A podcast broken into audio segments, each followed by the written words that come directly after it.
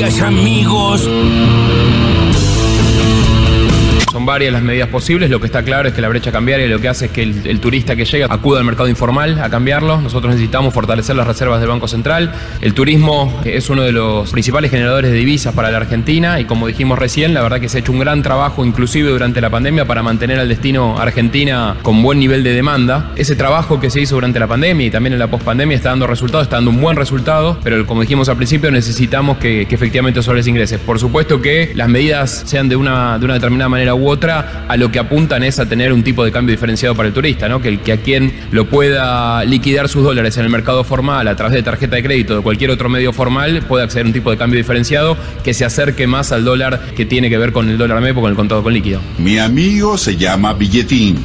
Eh, Juan, recién dijiste una frase eh, que creí escuchar eh, que el reclamo hacia el presidente es que se le ablande el corazón para entender lo que está viviendo la gente. ¿Crees que está desenfocado, que no está viendo la realidad de lo que pasa en el país? Yo veo como que están, no sé, en un cumple, digamos. No sé, qué sé yo, tienen papa frita, chisito, eh, la torta y por ahí se olvidan de que hay gente que no tiene nada. Y eso es lo que él prometió cuando asumió, empezar por los últimos. Eso es lo que le pedimos. Juan. Ahora los primeros les está yendo bien y a los últimos les está yendo mal. Pero con pedito, ¿viste? Le pones pap papitas todo, a los sanguchitos, a la pizza. Adherimos a salir a luchar, primero, porque es importante que sectores que no estaban saliendo empiecen a salir, algunos inclusive ligados al gobierno, nos parece importante que los trabajadores nos unamos. No a todo el programa, porque no estamos de acuerdo con el planteo del salario universal de Grabois, pero sí con otros puntos que ellos han sacado. La cuestión del aumento de los trabajadores, el aumento de las jubilaciones. Nosotros estamos reclamando un bono para jubilados, para precarizados, para monotributistas de la categoría más baja, es decir, para la gente que se ha quedado realmente muy golpeada por la inflación, un bono de 20 mil pesos que lo llama, el gobierno lo llama refuerzo de ingreso. Bueno, no vamos a cortar la calle para no interrumpir el tránsito. Sí, sí, él lo quería Bullrich. Esto es el lofer funcionando a dos velocidades sincronizadas. El lofer funciona para perseguir a quien tiene enfrente, pero también para proteger, encubrir a los propios. Yo creo que está en funcionamiento un programa dirigido directamente a la proscripción de Cristina a las elecciones del año que viene. ¿Qué es por acá? Comprendemos y tenemos absoluta empatía con la situación de la sensación de incertidumbre que generan las informaciones alrededor de, del dólar blue y de cómo se maneja ese tipo de información. Creemos que efectivamente no tiene impacto en la economía real, pero es la ministra la que va a comunicar los temas económicos después de la reunión de gabinete. Yo la verdad no puedo creer que me digas eso. Acá no soy. Yo no te doy. No. Danos de comer con lo que te robaste.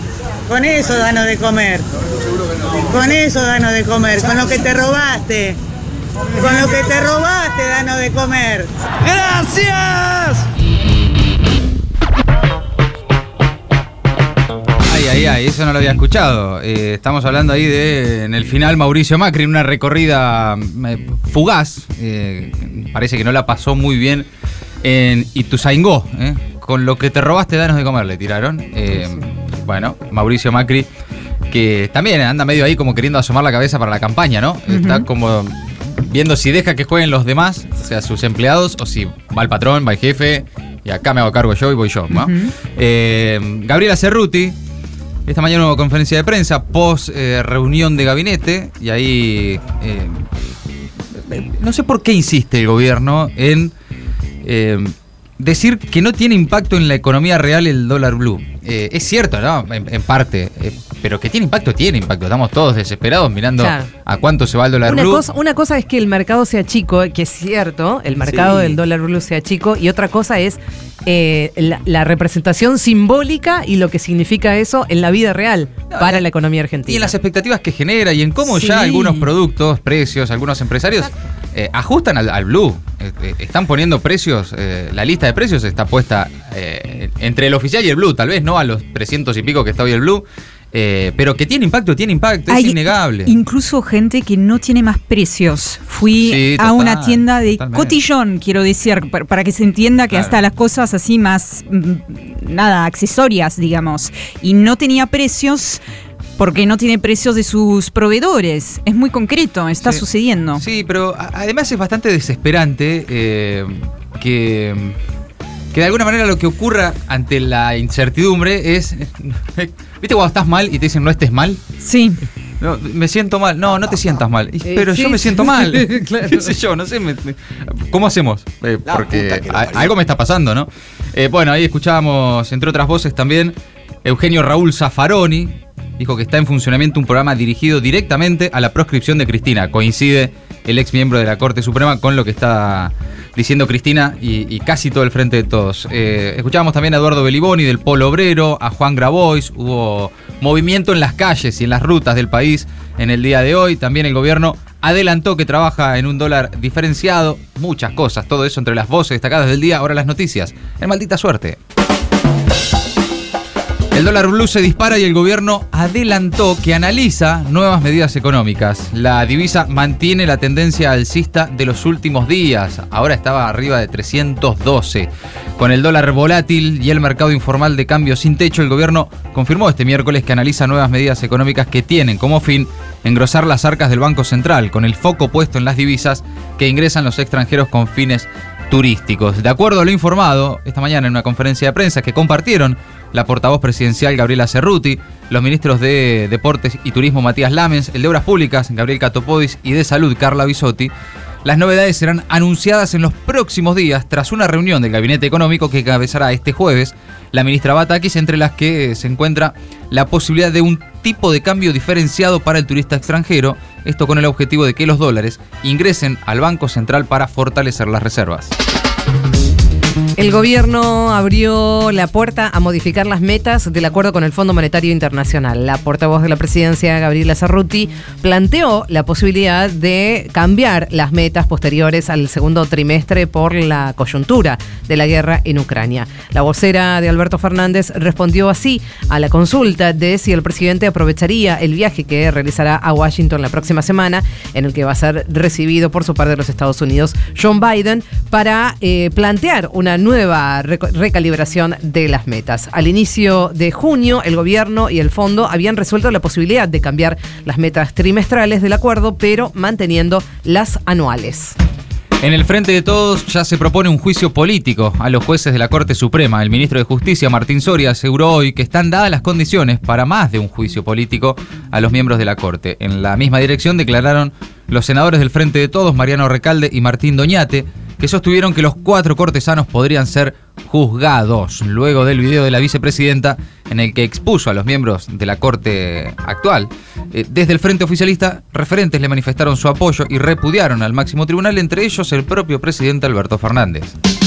Habrá descuento de 35% en medicamentos para la población sin prepaga ni obra social. Se trata del programa Pacientes Cuidados, que ofrece el beneficio en todos los medicamentos de prescripción a la población con cobertura pública exclusiva.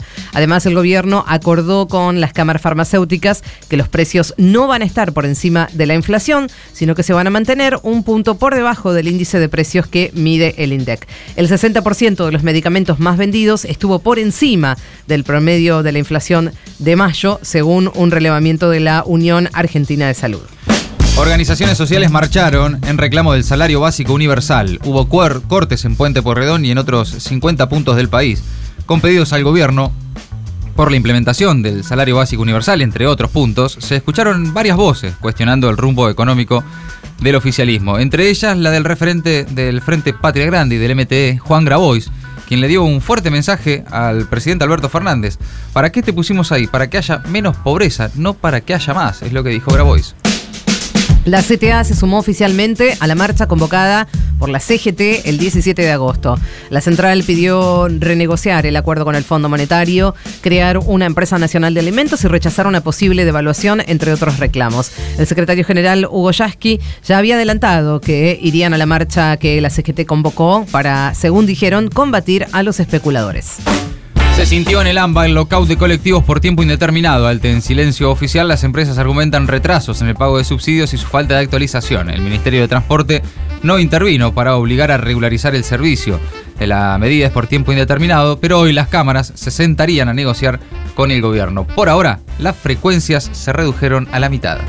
Se revivó un incendio cerca de Rosario y el humo invade la ciudad. La ciudad, digo, fue por una quema de pastizales a la vera de la ruta a Victoria. El incendio estaba controlado, pero las llamas se reavivaron tras la falta de lluvias. El intendente de Rosario dijo que la ciudad está harta de soportar la inoperancia del otro lado en referencia a Entre Ríos. Hay pelea entre provincias.